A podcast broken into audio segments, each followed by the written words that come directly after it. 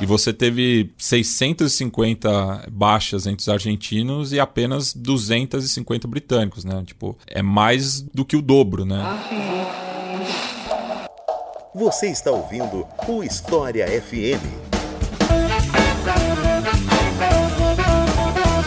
Salve ouvintes do História FM, bem-vindos a mais um episódio desse podcast produzido pelo Leitura Obriga História. Eu sou Iclis Rodrigues e hoje vamos falar sobre Guerra das Malvinas, ou Falklands, dependendo do lado que você tá nessa disputa. E para falar sobre esse assunto, pela primeira vez aqui no História FM, Matias Pinto, a quem eu passo a palavra para se apresentar para vocês. Então, Matias, seja muito bem-vindo e fique à vontade. Buenas Iclis e toda a sua audiência, obrigado aí pelo convite, falar de um tema sensível, né, aqui para diplomacia sul-americana, né? Inclusive, é, para quem estiver prestando concurso, né? Se refiram a Malvinas, porque é o posicionamento da República Federativa do Brasil. Tá?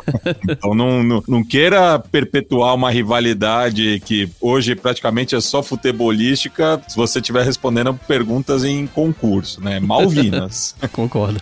Então é isso. Vamos falar um pouco mais sobre Guerra das Malvinas depois dos comerciais.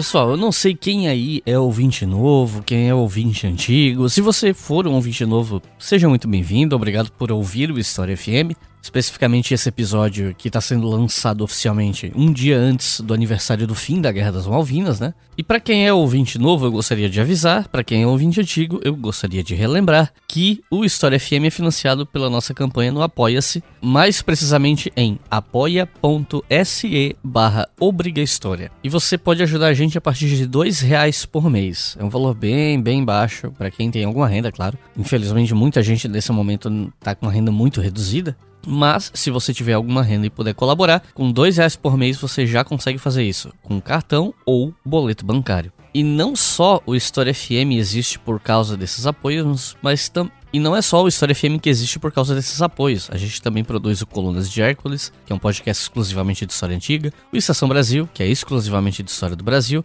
e o Historicamente Correto, que é um podcast de história e cinema, que no momento tá um pouco parado porque aconteceu um monte de coisa na minha vida e a gente tá com muita dificuldade de alinhar as agendas das quatro pessoas que participam do podcast, né? Mas ele não acabou, ele vai continuar, fiquem tranquilos. E os nossos novos apoiadores e apoiadoras são Bernardo Rezende, Rafael de Souza e o Dani Gomes, Magno Carneiro, Renato Stout, Natália Oliveira, Felipe Farinelli, Gabriel Pinto, Dária Fernandes, Jéssica Michels, Fernando Henrique, Luiz Boquimpani, Thiago Moliani, Márcio Quintino, Matheus Pereira, Ana Alves, Pedro Henrique, Laércio Juarez, Eduardo Mapurunga, Gabriel Chama, Felipe Correia, Flávio Arruda, Manuel Aurélio, Carlos Guerra, Ardómbio Freire, Alan Pires, Rafiltro, é só isso mesmo, Rafiltro, Bruno Busato, Letícia Santinon, Carla Menegatti, Leandro Bandeira e Júlia Munhões. Muito obrigado, gente. De verdade. Especialmente no momento que eu tô passando pela minha vida agora. Não vou entrar em detalhes aqui no podcast, não quero vir com um papo bad vibe aqui. Mas, diante do que tá acontecendo na minha vida nesse momento, os apoios de vocês me ajudam demais. Vocês não têm noção do quanto. E se você acha que o História FM tem um valor social, educacional importante,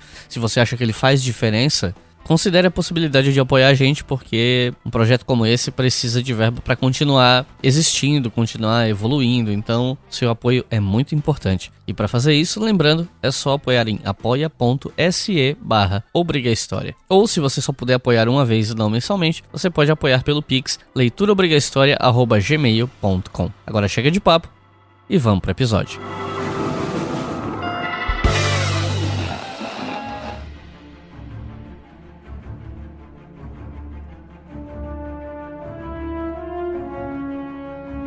Para começar, eu queria pedir para que você comentasse sobre quando se inicia a disputa por esses territórios, né? Que territórios são esses? Por que, que havia tanto interesse nessas ilhas? A partir de 1833, a coroa britânica passou a ter soberania sobre essas ilhas, né? Mas como é que essas ilhas passaram a ser território dos britânicos? Por que, que a Argentina também queria o direito à posse, né? Por que, que ela reivindica isso? Enfim.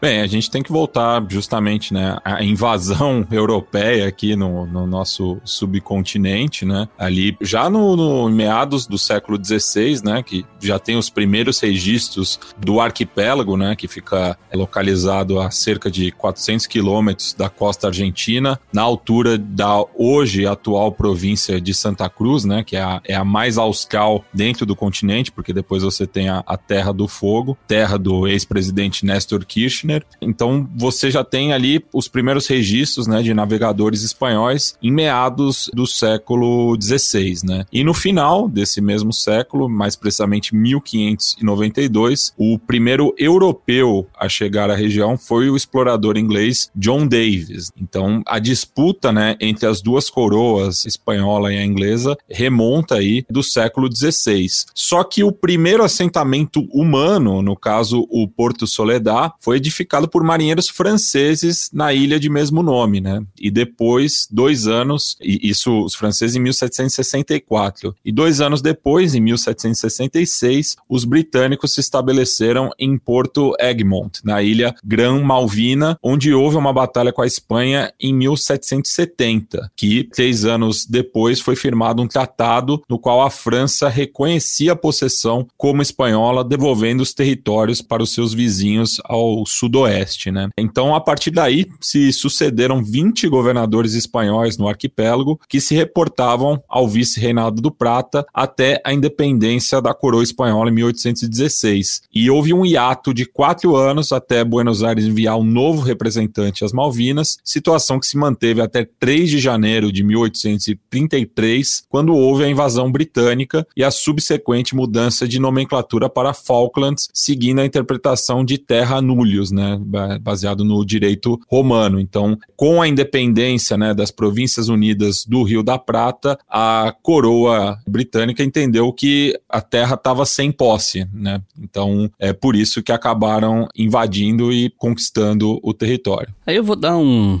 um pulinho aí para os anos 1960 porque em 65 a ONU, através da resolução 2065, ela reconheceu que existe uma disputa de soberania entre o Reino Unido e a Argentina referente às Ilhas Malvinas, né? E aí eu queria saber como é que foi esse essa resolução, como é que foi esse contexto que levou até ela? Teve alguma negociação diplomática entre os dois países nessa época, enfim? Bem, antes a gente tem que voltar, né, já no século XX, a 1939, né, quase 100 anos após a invasão britânica, quando foi criada a Junta de Recuperação das Malvinas, né, em 1939, sob a presidência do Roberto Marcelino Ortiz, né, um período democrático. Né. Só que a pauta das Malvinas ela surge, né, ela ressurge durante as ditaduras né, que o país observou ao longo do século passado. Então, aí nesse momento, no, nos meados dos anos 60. O país vivia um, um outro período né, de, de, exceção, então se recupera né, a, as Malvinas como uma pauta de interesse nacional, justamente para tentar né, inflar a paixão do povo. Então é nesse contexto aí que tem essa retomada aí das Malvinas no debate político argentino.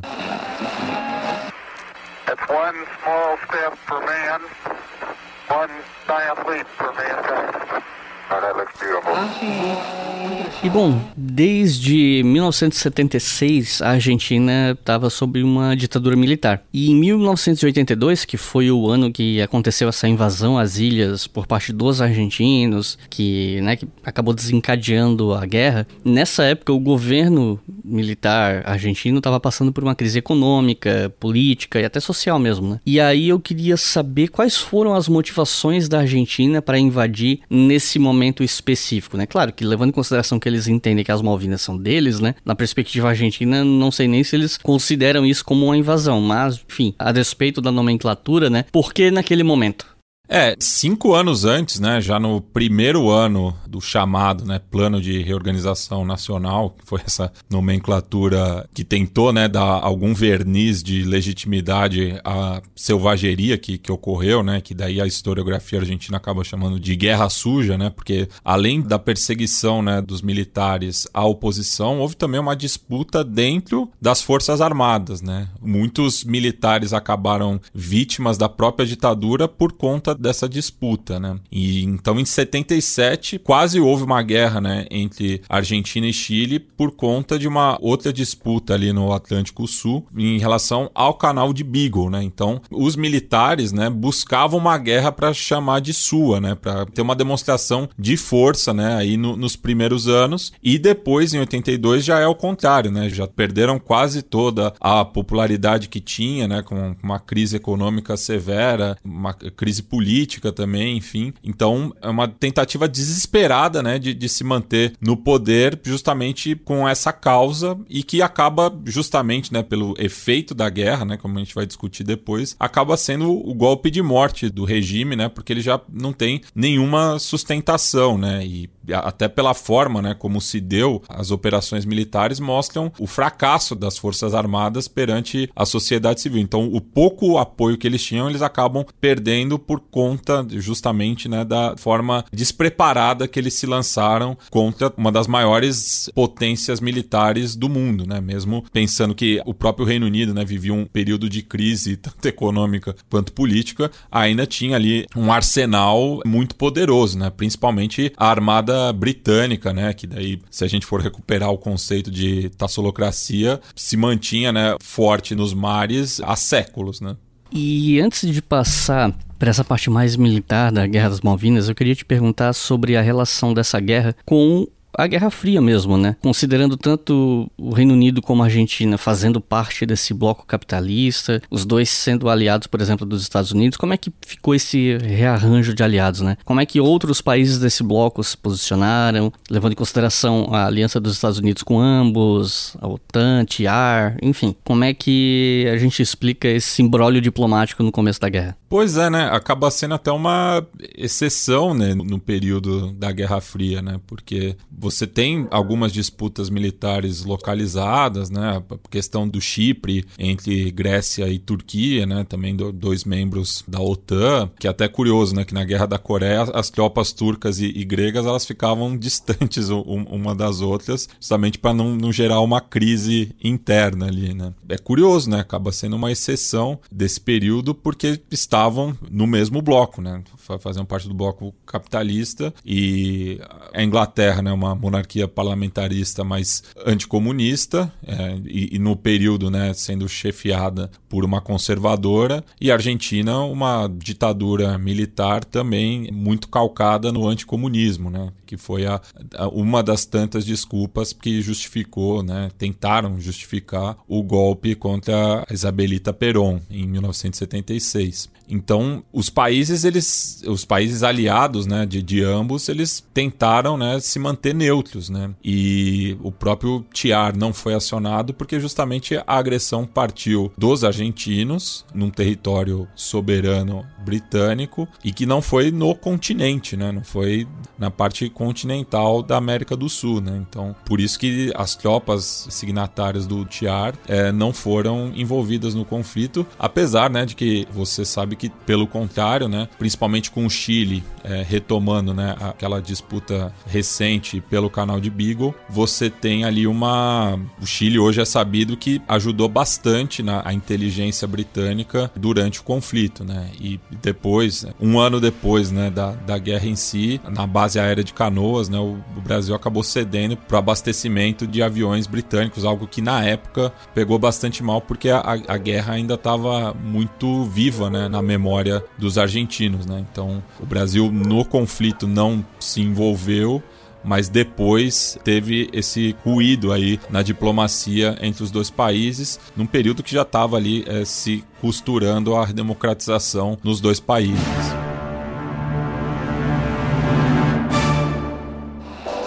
Você está ouvindo o História FM.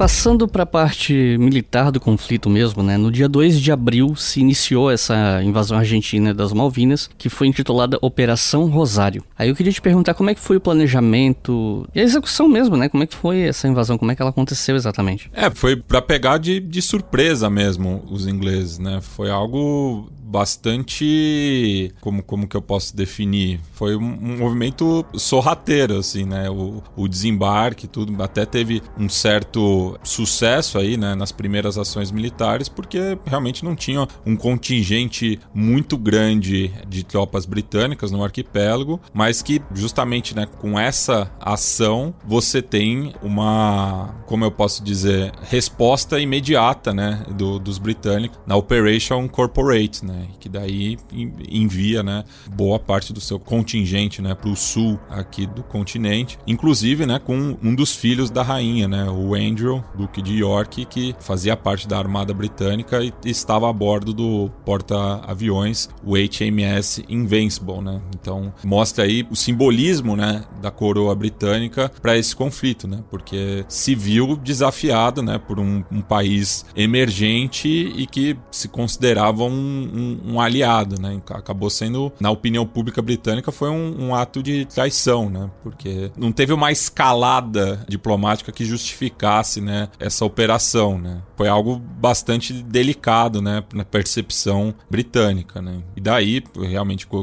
e como eu falei anteriormente, né, muito despreparado, né, porque tinham muitos conscritos entre os soldados argentinos, né, gente que mal teve treinamento, né, para tal. Isso ajuda a explicar o número de baixas é, no fronte argentino.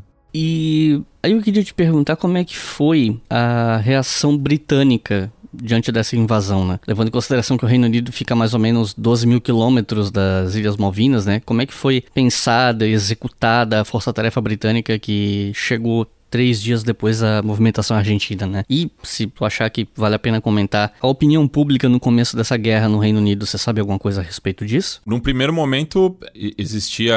A sociedade estava bastante dividida, né? Porque tinha também outras preocupações, né? No, no, no, próprio período, né? Os anos 80 é uma década de muita incerteza, né? Em relação ao futuro, né? Porque estava tendo também essa escalada armamentista, né? Entre Estados Unidos e União Soviética Então existia uma retórica contra a guerra generalizada, né? Do lado argentino também, né? Enfim, então, principalmente aqueles que eram contra o próprio regime militar, porque viam nisso, né, uma tentativa desesperada de se manter no poder. Mas quando chega, né, as tropas britânicas vindo ali do, do Reino Unido, né, deslocadas para o arquipélago no Atlântico Sul, daí você tem um, uma é até desproporcional, né? Porque a contenda durou assim pouco pouco mais de dois meses e você teve 650 baixas entre os argentinos e apenas 250 britânicos, né? Tipo, é mais do que o dobro, né?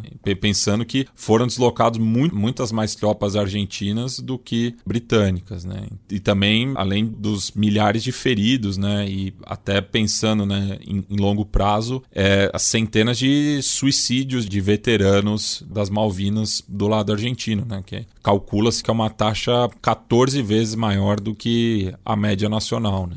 Então, as feridas da Argentina nesse conflito são bem maiores do que no Reino Unido, até por conta né, do próprio discurso né, dos vencedores, né, que acaba reafirmando né, a sua posição ali né, nessa posse. There were false expectations. Investors began to lose confidence in the market, and the crisis of confidence led to a selling panic, and then the inevitable happened. Ah,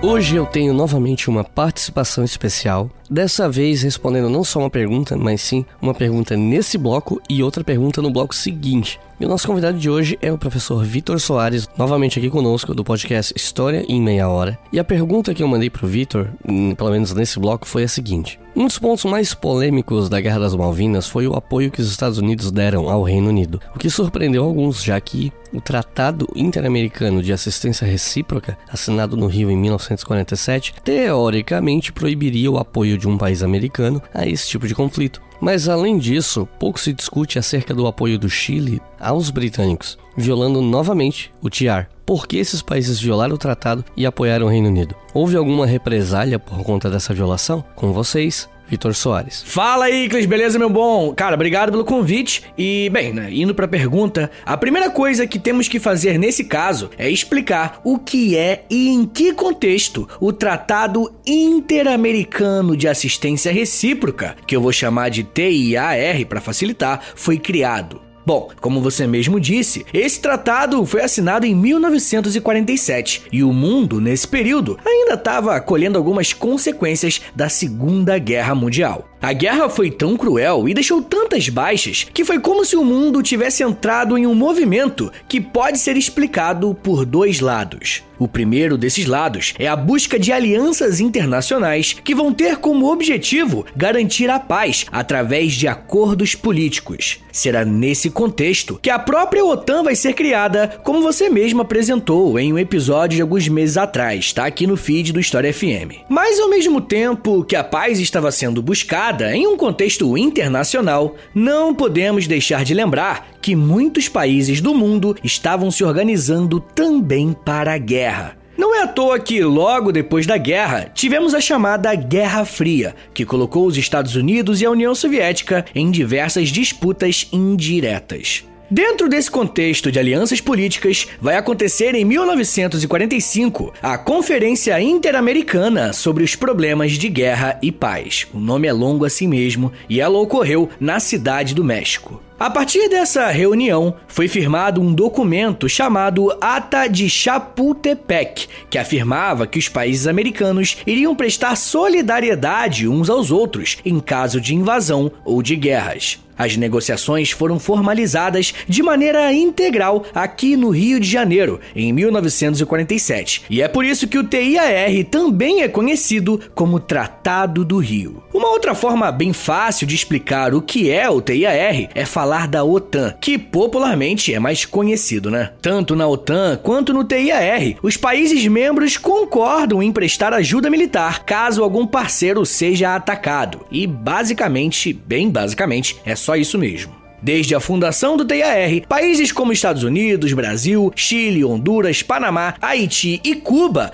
aderiram ao acordo. E eu tô citando esses países para mostrar como não necessariamente essa aliança tá levando em conta a questão econômica e, no primeiro momento, as questões ideológicas. Para os Estados Unidos, um acordo como o TIAR caiu como uma luva, porque desde a década de 20, os Estados Unidos já tinham a política internacional direcionada para cuidar da América do Sul como um todo. Cuidar entre aspas. Quando a Segunda Guerra começou, os estadunidenses até conseguiram garantir um apoio quase que irrestrito no conflito, tirando apenas a Argentina e o Chile, que se mantiveram neutros até 1945. Nesse sentido, a criação do TIAR foi uma oportunidade dos Estados Unidos continuarem com a política de influência na América, mas agora com a permissão dos próprios países americanos, tá ligado? Ou seja, né, para os Estados Unidos foi o melhor dos mundos.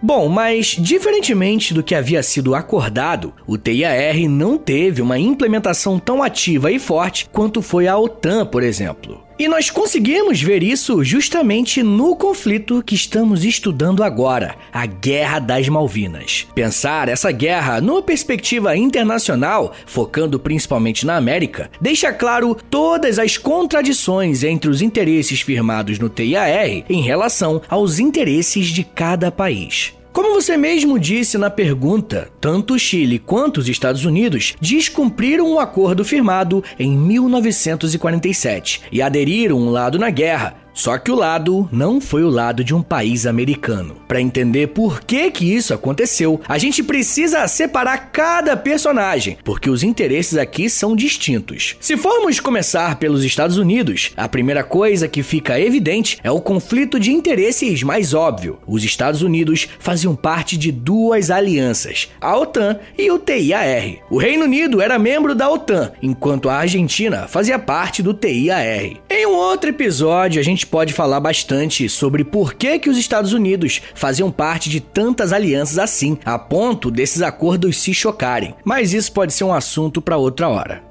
Bom, mas diante desse impasse, os Estados Unidos tinham basicamente duas opções. A primeira opção seria se declarar neutro diante do conflito, e a segunda seria escolher um lado. Oficialmente, os Estados Unidos declararam apoio militar e político ao Reino Unido, porque afirmaram que quem começou os ataques foi a Argentina, e nesse caso, o Reino Unido estaria apenas se defendendo, tá ligado? Mas olhando a situação de uma forma um pouco mais ampla, apoiar o Reino Unido era uma forma de confirmar o apoio a um parceiro mais antigo em diversos momentos do século XX. Se pensarmos nos vários eventos diplomáticos e de conflitos que envolveram os Estados Unidos, é bem provável que você encontre alguma parceria firmada com o Reino Unido. Para citar alguns exemplos, foi assim durante a Primeira e a Segunda Guerra, na divisão de Berlim e na própria criação da OTAN. Apoiar o Reino Unido contra a Argentina era uma forma de reforçar ainda mais a aliança anglo-saxã.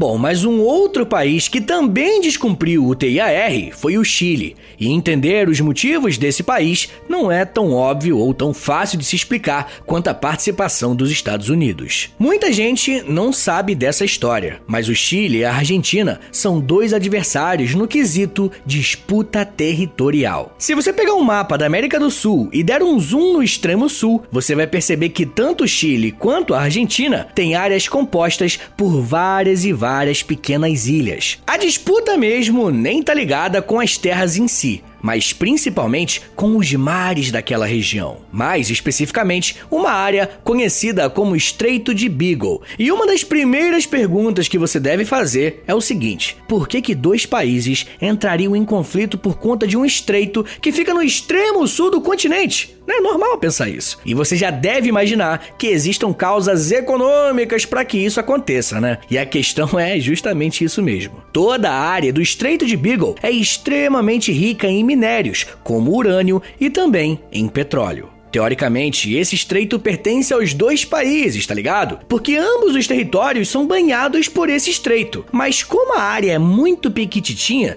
quem tem que definir o quanto pertence a cada um é a política e a diplomacia, e não a geografia. No final da década de 70, o Chile e a Argentina chegaram a entrar em um conflito por conta dessa região, tá? E a comunidade internacional teve que intervir preparando um estudo afirmando que aquele território pertencia principalmente, em maior grau, ao Chile. Obviamente, a Argentina contestou, e em 1978 rolou mais um conflito entre a Argentina e o Chile por conta desse território. E um fato curioso, só abrindo um parênteses aqui rapidinho, é que quem mediou esse conflito e ajudou os países a chegarem a um acordo foi o Papa João Paulo II. Curioso, né? Foi durante as negociações de paz mediadas pelo Papa que aconteceu essa Guerra das Malvinas, em 1982, colocando mais um ponto de tensão entre esses dois países. Os argentinos, então, ficaram preocupados e temerosos de que o Chile pudesse aproveitar a situação para tentar fazer uma invasão em seu território, porque afinal eles ofereceram apoio militar ao Reino Unido. E em resposta a esse apoio dos chilenos e um claro descumprimento do TIAR, a Argentina contou com a ajuda militar do Peru, que posicionou militares na fronteira com o Chile caso houvesse um ataque ou invasão ao território argentino. Como podemos ver, mesmo com a criação do TIAR, os países americanos agiram conforme os seus interesses particulares. E muito provavelmente esse seja um dos motivos para que nem os Estados Unidos e nem o Chile tenham sido punidos por descumprirem o acordo. E outra coisa, né? Quem em sã consciência iria peitar os Estados Unidos durante a Guerra Fria, tá ligado? Bom, mas além disso, esse fato foi a primeira vez que o TIAR foi colocado em xeque, porque não conseguiu cumprir aquilo que ele se propôs. Ao longo das próximas décadas, principalmente no século XX, vamos ver essa aliança sendo colocada de lado, ou pelo menos não sendo cumprida em sua totalidade. No dia 11 de setembro de 2001, os Estados Unidos invocaram o TIAR para os países americanos aderirem à guerra ao terror. Mas praticamente ninguém cedeu exércitos para cruzar o oceano como apoio aos Estados Unidos. Em poucas palavras, podemos dizer que o TIAR começou como um acordo interessante, mas que não foi forte o suficiente porque os interesses individuais foram colocados em primeiro lugar. Mas podemos falar sim que a Inglaterra contribuiu para que aqui na América a gente não tivesse a nossa própria OTAN.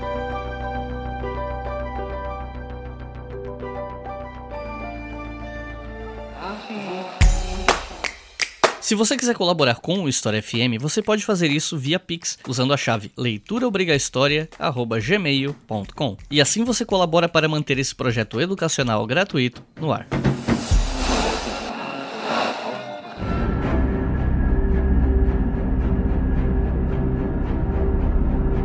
A primeira fase da guerra, ela foi essencialmente naval, né? E a gente tem aí fundamentos de embarcações de ambos os lados, né? Tipo o cruzador argentino, o eu não sei se se pronuncia Ara Belgrano ou ARA Belgrano, não sei como é que os argentinos pronunciam, que né, era um cruzador que, até onde eu sei, estava fora da zona de exclusão imposta pelo Reino Unido, enfim. Os argentinos também afundaram embarcações britânicas, então queria te perguntar como é que foi essa fase de guerra naval? Como eu falei, foi bastante desproporcional, né? Porque o afundamento do cruzador General Belgrano, em 2 de maio, um mês exatamente depois da Operação Rosário, se dá como consequência a um ataque a um submarino nuclear britânico, né? Então, tipo, mostra aí a desproporção entre o equipamento propriamente, né? Então, e só nesse ataque, né, já, já deu quase a metade das baixas argentinas, né? Então, mostra aí como que a máquina de guerra britânica era infinitamente superior à Argentina, né? Então, é, é bastante simbólico, né, o afundamento do cruzador Belgrano e que ele é bastante recordado, né, porque acaba sendo, em termos do equipamento argentino de guerra, acabou virando o grande mártir, né, desse conflito.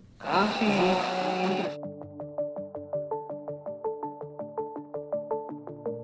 Para além das questões políticas e diplomáticas, a Guerra das Malvinas foi um embate militar, então nada mais justo que falar sobre a parte militar desse conflito. Além dessa primeira fase estritamente naval, a guerra se estende para o ar e depois para a terra, com a entrada das forças britânicas em solo. Como é que foi a parte militar do conflito, levando em conta não só o afundamento do Belgrano, mas também a parte aérea, com inclusive o afundamento de um destroyer britânico por um ataque argentino, o caso do avião britânico interceptado pela Força Aérea Brasileira e a fase final da guerra em terra? Uma vez mais com vocês, Vitor Soares. Pessoal, quando a gente dá uma aula, né, nós professores de história, a gente costuma falar só dos eventos principais, dos acordos diplomáticos, e às vezes a gente acaba deixando de lado a questão militar propriamente dita além de ser um fato importante em qualquer guerra. Creio que quando falamos sobre a Guerra das Malvinas, isso se torna especialmente mais importante, principalmente porque se trata de uma ilha, né? Fazendo com que os ataques tivessem que ser muito mais coordenados e planejados. Um fato interessante e até curioso sobre esse conflito é que a guerra entre esses dois países nessa região não é algo recente. Ela vem desde a independência da Argentina em 1820. Olha quanto tempo. Nesse mesmo ano, os argentinos ocuparam as ilhas e reivindicaram aquele território como se fosse deles. O Reino Unido contestou esse fato e enviou uma série de navios para expulsar os argentinos de lá. Bom, mas pensando na Guerra das Malvinas em si, um dos primeiros problemas que ambos os países enfrentaram foi porque a guerra estava sendo travada numa ilha, como eu falei. No primeiro momento, os argentinos só conseguiam fazer ataques aéreos de bombas, porque a ilha não tinha nenhuma pista de pouso que comportasse grandes aeronaves de guerra. Os aviões argentinos saíam do continente, iam em direção à ilha, realizavam os ataques e voltavam. Não tinham onde pousar, tá ligado? Bem, mas o Reino Unido, assim que ele ficou sabendo da chegada dos argentinos na ilha, ele enviou uma grande frota naval que era composta por navios de combate. Mas o que chamava a atenção mesmo eram dois porta-aviões gigantescos, duas tora, que em uma distância próxima da ilha poderiam reforçar as defesas. Como o Reino Unido tinha muito mais estrutura militar do que a Argentina, o país europeu também aprovou o envio de cinco submarinos que eram equipados com uma tecnologia de propulsão nuclear. Rapaziada, eu não quero me colocar como favorável a um lado ou a outro lado do conflito, não é essa a minha intenção. Mas pensando de maneira estratégica e logística, o que o Reino Unido conseguiu fazer foi muito louco. Além de toda a distância que estavam do seu território natal, levar tantos navios, veículos, aeronaves e soldados para essa guerra foi um desafio à parte. O governo inglês passou a requisitar a ajuda de equipamentos civis para compor e reforçar as tropas que estavam indo em direção ao sul. No dia 7 de abril de 1982, o navio cruzeiro chamado SS Canberra foi requisitado e usado como transportador de soldados para integrarem ao conflito. Talvez o caso mais famoso nesse sentido seja o recrutamento do luxuoso navio cruzeiro chamado Queen Elizabeth II. E em pouquíssimo tempo, rapaziada, o Reino Unido conseguiu organizar um total de 127 navios. Com esses navios que foram em direção à Guerra das Malvinas, o Reino Unido conseguiu igualar as forças nos ataques aéreos e a Argentina começou a temer que os aviões bombardeassem também o território continental argentino. Caso isso acontecesse, uma guerra bem maior poderia começar. Durante aproximadamente um mês, o Reino Unido e a Argentina se atacaram apenas por via aérea e com pouquíssimos embates navais. Após esse período, podemos começar a pensar como algumas alianças contribuíram militarmente para a manutenção desse conflito. Muitos países europeus prestaram um grande apoio aos ingleses. A Nova Zelândia, por exemplo, foi um dos primeiros a estender a mão e colocou à disposição de Margaret Thatcher uma enorme fragata de guerra. Além da Nova Zelândia, a França foi um caso bem interessante. Em primeiro lugar, a França tinha uma série de agentes do seu governo na Argentina, e isso desde um período anterior à guerra. Quando a Argentina invadiu as Malvinas, os franceses logo retiraram esses oficiais do país e se recusaram a fechar negócios militares entre os dois. Além disso, a França ofereceu ao Reino Unido um treinamento especial para lutas aéreas aéreas, fator que foi muito decisivo durante a guerra. Aqui na América do Sul, como eu já falei na resposta anterior, o Chile se colocou como um parceiro dos europeus, uma vez que fez operações militares na fronteira da Patagônia, com a intenção de desestabilizar algumas das bases argentinas.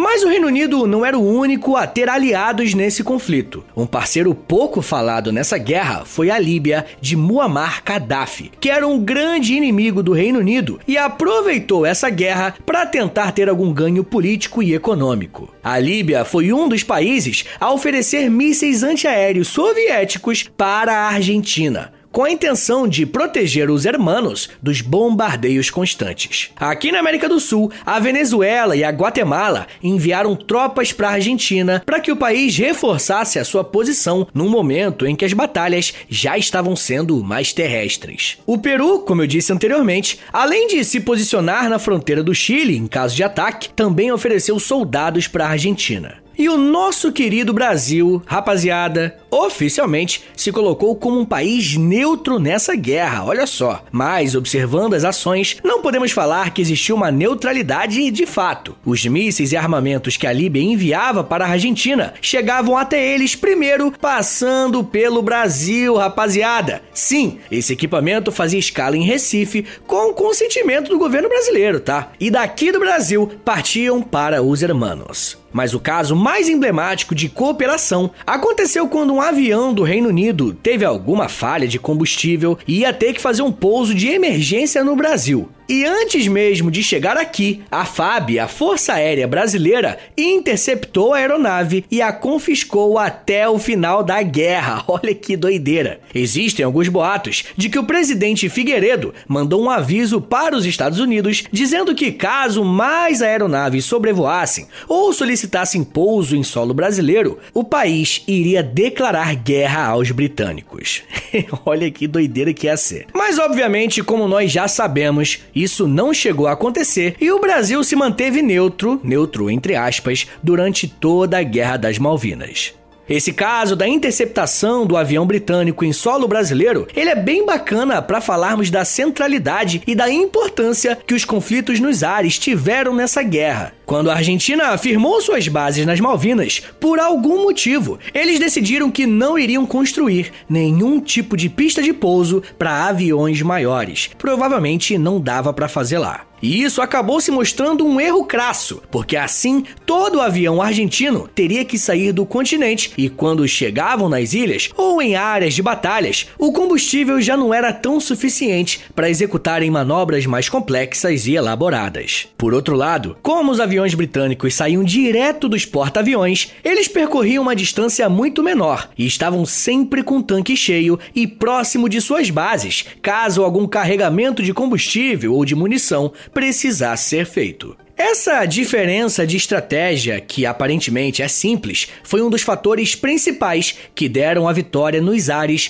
para o Reino Unido. Em toda a guerra, os britânicos perderam apenas 10 caças, enquanto os argentinos perderam 35, sem falar nos outros tipos de aeronaves. No total, os argentinos perderam quase de 60% de toda a sua frota aérea. É muita coisa. Mas além dessa guerra nos ares, o conflito nos mares também foi bem simbólico. Para os argentinos, talvez a principal baixa tenha sido o cruzador General Belgramo, um importantíssimo navio de guerra que foi bombardeado por submarinos ingleses, deixando mais de 300 mortos.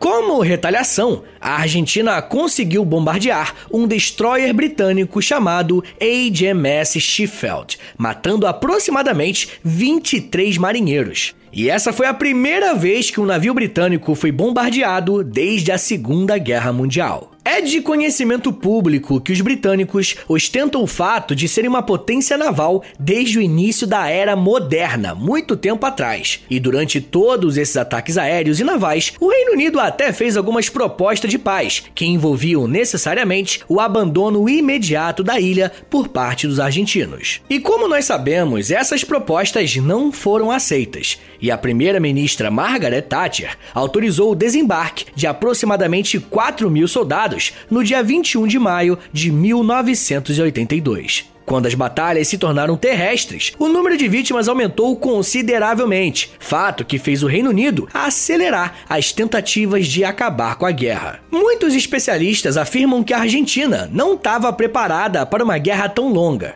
e por esse motivo, conforme o tempo passou, as suas fraquezas foram cada vez mais escancaradas. Além disso, a Argentina não contava que os britânicos reagiriam à declaração de guerra com tamanha força e intensidade. Pode parecer que não, mas essa foi uma guerra bem curta, e ao final desse conflito, no total, quase mil soldados foram mortos, dezenas de navios afundados e centenas de aviões derrubados. No dia 14 de junho de 1982, a Argentina se rendeu, deixando mais de 10 mil argentinos como prisioneiros de guerra após essa rendição. Pouco a pouco, os ingleses permitiram que essas pessoas voltassem ao continente sem represálias.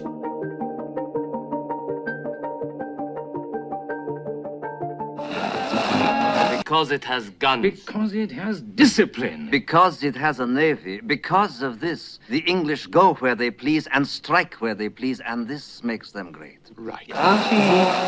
Você pode comentar um pouco como é que foi o desfecho do conflito, pensando aqui, não, sei nem se na parte militar, porque sou até um pouco óbvio, mas assim, como é que foi não só o desfecho, mas as implicações políticas, o envolvimento ou não de outros países aí nesse embrólio diplomático, enfim, o que, é que a gente pode falar sobre isso? É, a própria questão assim da rendição argentina, né, acaba o desfecho da própria ditadura e que até pela pressão da opinião pública, né, muito por conta dessa derrota militar, eu arrisco dizer que foi o, o principal motivo dos ditadores, né, o próprio Leopoldo Galtieri, né, que era o chefe de estado, né, durante a guerra e os seus predecessores, né, o, tanto o Jorge Rafael Videla quanto o Roberto Eduardo Viola, teve o juízo de las juntas, né, e foi essa pressão popular que levou justamente aos ditadores a serem julgados pelos seus atos durante esse período, mas muito por conta dessa derrota. Né? E depois teve uma causa penal relacionada propriamente ao conflito armado. Né? E daí nessa, o Galtieri é sentenciado a 12 anos de prisão, no qual ele acabou cumprindo pouco mais de um terço da pena, recebendo um indulto do Carlos Menem, e daí já numa costura né, ali nesse período da redemocratização, que até teve né, uma sublevação militar, né, ali no período dos cara pintadas, né, que daí também era o desgaste, né, das tropas, né, e não dos oficiais de alto escalão, que se sentiram caídos, né, tanto pelos seus superiores e pela opinião pública, porque é era gente que esteve ali no front e recebia críticas de todos os lados, né, e daí justamente com, com esse movimento, né, da justiça mesmo, né, por conta é, dos seis anos, é, sete anos, né, que, que os militares estiveram no poder, né, com a Guerra das Malvinas no, nesse penúltimo ano, que acaba levando né, a,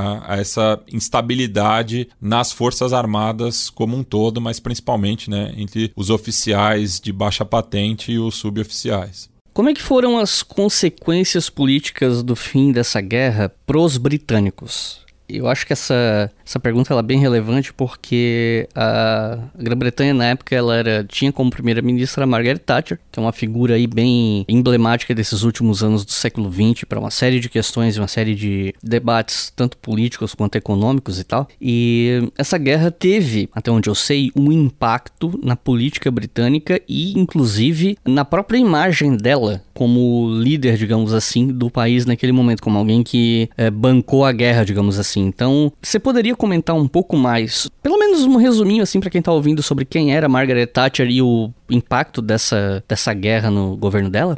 É, a Margaret Thatcher assume, né, o posto, né, de primeira-ministra ali na, na, virada dos anos 70 para os anos 80, num período já de inflação, né, de grave crise econômica, até por conta, né, do esgotamento, né, das reservas minerais, né, que acabou sustentando, né, as revoluções industriais, né, o setor carvoeiro, da siderúrgica, enfim, essa relação do, do carvão e do aço, né, é, os estaleiros também, né, enfim, toda a economia, né, que o Reino Unido construiu, né, ao longo do século 19 e 20, a partir, né, dessa sua indústria de base, estava num momento de cheque, né? E daí você tem ali grandes concentrações urbanas, principalmente no norte do país, né, de Yorkshire, para cima, né? E que acaba sendo cidades que estão abandonadas, né? Principalmente na Inglaterra, né? Essa é uma questão bastante tem um impacto muito maior na Inglaterra do que em Gales ou na Escócia, até porque a Escócia no momento vivia um momento de um pouco mais de bonança por conta, né, das reservas de petróleo ali do Mar do Norte, né? Mas no cinturão industrial inglês ali de, de Yorkshire para cima, vivia um momento de muita desconfiança, né? Então ela acaba sendo eleita, mas já em 1980, né, ela chegou à aprovação mais baixa já registrada, né? Ela tinha 23% de aprovação ali no, no começo dos anos 80. E depois da guerra, já nas eleições parlamentares de 1983, os conservadores que justamente já detinham a maioria da Câmara dos Comuns ganharam mais 58 assentos, né? E daí é meio que surge o, o, apelido, né, da Dama de Ferro e que justamente com essa força, né, que ela ganha das urnas, né, da opinião pública, que ela passa a reprimir duramente, né, os mineradores de carvão que mantiveram uma greve de quase um ano, né, entre os anos, entre os meses de março de 84 a 85 e que teve mais de 11 mil detenções, cerca daí de 200 prisões, né, processadas e seis mortes, né? Então foi um período de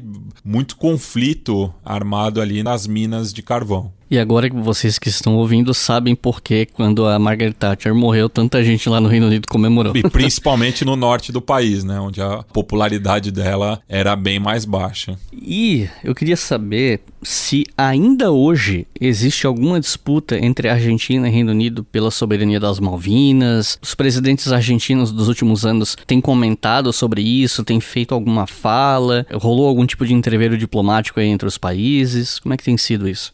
É, o posicionamento argentino é bem claro, né, de que quer justamente a retomada da, da soberania do arquipélago, né, e, enfim, quase todos os chefes de Estado que tiveram à frente depois do conflito tem essa posição muito clara, até porque é um suicídio político você se posicionar contra. E, curiosamente, o Maurício Macri eh, deu uma derrapada nesse sentido, no encontro com a Theresa May, no qual ele não fez uma defesa tão enfática assim quanto a população gostaria, né? Então isso gerou muita repercussão na época, né? Se eu não me engano, isso foi em. Agora tô na dúvida se foi 16 ou 17 2017, mas foi, enfim, nos primeiros anos de governo Macri, até porque a Theresa May depois acaba saindo, né, como primeira-ministra, mas isso pegou muito mal, né? Então, ainda é um tema muito sensível, né, para a política interna argentina, é bastante recuperado em produções culturais, né? Eu costumo dizer, né, é muito difícil você visitar uma grande cidade argentina sem ver alguma referência à guerra, sem ver um pequeno acampamento de veteranos, né, que é uma categoria muito respeitada no país, né, e que acabam sendo bastante ajudados, né, pela população, enfim, mas que muitos deles estão em, em situações precárias, né, porque não conseguem muitas vezes se manter no, no, no mesmo emprego, né, tem diversos transtornos psicológicos, enfim, então é um, é um tipo social bastante respeitado, mas ao mesmo tempo não tem também um respaldo estatal, né? É, daí é uma faca de dois gumes, né? Porque eram diversos jovens ali no começo dos anos 80, né? Muitos com menos de 20 anos, que se viram aí uma armadilha promovida pelo próprio Estado argentino e que hoje não tem um amparo muito grande. Como eu falei até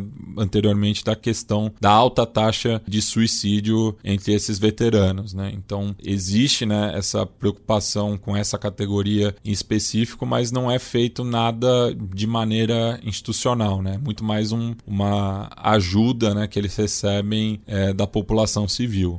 E pensando um pouco nisso que você está falando sobre os veteranos e tal, e, e, eu sei que você tem contato, você tem uma relação muito próxima com a história do Cone Sul, conhece pessoas de diferentes países e tal. Queria ouvir de você uma questão de memória social em relação a essa guerra mesmo, assim, o que é que os argentinos costumam falar dela hoje, né, pensando aqui hoje, que impressões você tem em relação a como os argentinos pensam esse legado, essa história, enfim. Cara, assim, entre os meus amigos argentinos é, é um tema muito sensível ainda, porque meio que todo mundo conhece alguém que esteve na guerra, né, que lutou, um vizinho, enfim, parente, porque acabou sendo uma concentração ali é, de algumas localidades, né, mas sobretudo de Buenos Aires, né, que acaba sendo, sei lá, na região metropolitana você tem um terço da população argentina, né. Muitos dos convocados vinham dessa região metropolitana, né. Então eu tenho muitos amigos ali na região do partido de General San Martín, né, que é uma zona bastante povoada, e tenho amigos de amigos que lutaram nas Malvinas, então tem essa memória, né, que acaba sendo compartilhada. E você vê também na além da própria questão dos veteranos, né, que eu citei os acampamentos, né, que é algo corriqueiro, mas você vê também muitos murais, né, eu falei também de, referências culturais, né, tem o, um dos, dos, dos, filmes do Darim, né, o Quentotino, que o personagem dele é um veterano das Malvinas, né, as próprias torcidas, né, acabam levando muito isso pro, pro estádio, né, existem diversos cânticos que já trazem o conflito à memória, né, então assim, a guerra completou né, 40 anos recentemente, mas ela nunca. É, é, ela sempre se manteve viva assim no, no imaginário político argentino, né? Então é isso, né? São aí, sei lá, umas quatro gerações que nasceram depois da Guerra das Malvinas, mas ela ainda se mantém bastante presente, né? No ideário argentino.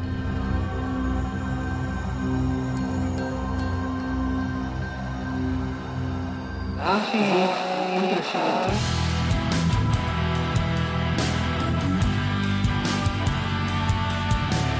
Recomendações de leitura para quem ouviu até o final, se interessou e quer aprender mais sobre esse assunto. O que, é que você recomenda para o pessoal? Bem, é primeiro uma coletânea de artigos, né, que é, foi organizada pelo Jorge Varley, que é La Guerra de Malvinas, né? Enfim, eu deixo o título não muito original, mas que eu acho que traz aí diversas perspectivas, né? E é curioso até que um, um dos autores é o Juan Forn, que pelo próprio sobrenome ele é neto de uma inglesa, né? Então é um intelectual bastante respeitado, então é interessante essa perspectiva também. O outro é memória aí de alguns soldados que estiveram no front, né? Que é o Los Chicos de la Guerra, é que daí tem o, o subtítulo Hablam los soldados que estuvieron em Malvinas e por fim um, um documentário que foi produzido pelo canal esportivo Torneios e Competências competências que chama Classe de 1962, porque era o ano né, de nascimento da maioria dos convocados. E daí, nesse caso, são 10 futebolistas né, que estavam no começo da sua carreira e que lutaram nas Malvinas e chegaram a jogar profissionalmente depois. Né? Então, tem relatos interessantes assim. Inclusive, um deles chegou até a ter uma carreira mais bem sucedida, que é o Omar de Felipe. É, e hoje ele é um treinador de prestígio, não só só na Argentina, mas no Equador, onde também teve uma passagem destacada, né? Então é uma figura que, independente do time que ele vai enfrentar, ele recebe homenagens ainda por ter estado ali nesse campo de batalha. Né? Então, gente, se vocês ficaram curiosos por esses materiais, vocês vão encontrar o nome dele certinho lá no post desse episódio no nosso site historiafm.com. Matias, alguma consideração final? Ah, é, fica o convite aqui, né, para pro, os ouvintes do, do podcast para conhecer o meu trabalho na Central 3, né, onde eu atuo desde 2013 como podcaster, né, e que daí relacionado à história, à política internacional, estamos lá com o, o verbal, o Fronteiras Invisíveis do Futebol e o repertório, né, mas a própria produtora tem diversos podcasts de diferentes temáticas. Então, quem tiver interesse, visita nosso site lá em central3 com. Então é isso, gente. Muito obrigado por terem ouvido até o final. Não se esqueçam de compartilhar esse episódio, levar ele adiante. Deem uma olhada no material que o Matias falou aqui. O Xadrez Verbal é um dos melhores podcasts do Brasil, Fronteiras, o repertório, todo material de ótima qualidade. E não se esqueçam que o História FM e os podcasts que a gente produz aqui no Leitura Briga História são financiados pela sua colaboração em apoia.se barra História. Com dois reais por mês você já financia todos os podcasts da casa e com cinco reais por mês vocês podem ouvir os episódios com antecedência. Então é isso, muito obrigado e até a próxima.